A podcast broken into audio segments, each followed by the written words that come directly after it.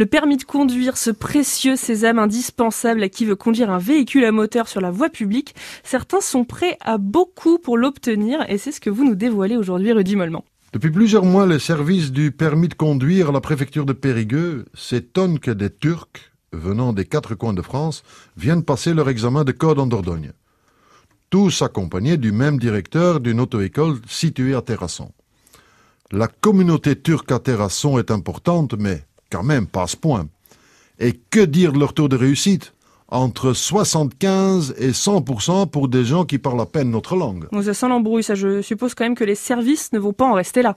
Eh bien non, parce qu'une embuscade est mise en place à partir d'avril 1989.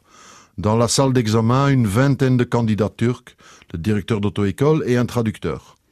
Cachés dans une pièce adjacente, les enquêteurs et un autre traducteur, qui ne mettent pas longtemps à découvrir le poteau rose. Le directeur indique les bonnes réponses à l'interprète via un mini-émetteur.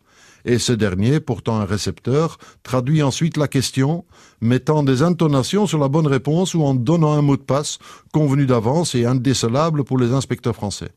Ce petit coup de main leur était quand même facturé 2000 francs remboursé en cas d'échec. Oh, c'est une, belle affaire, ça. Ça s'est terminé comment?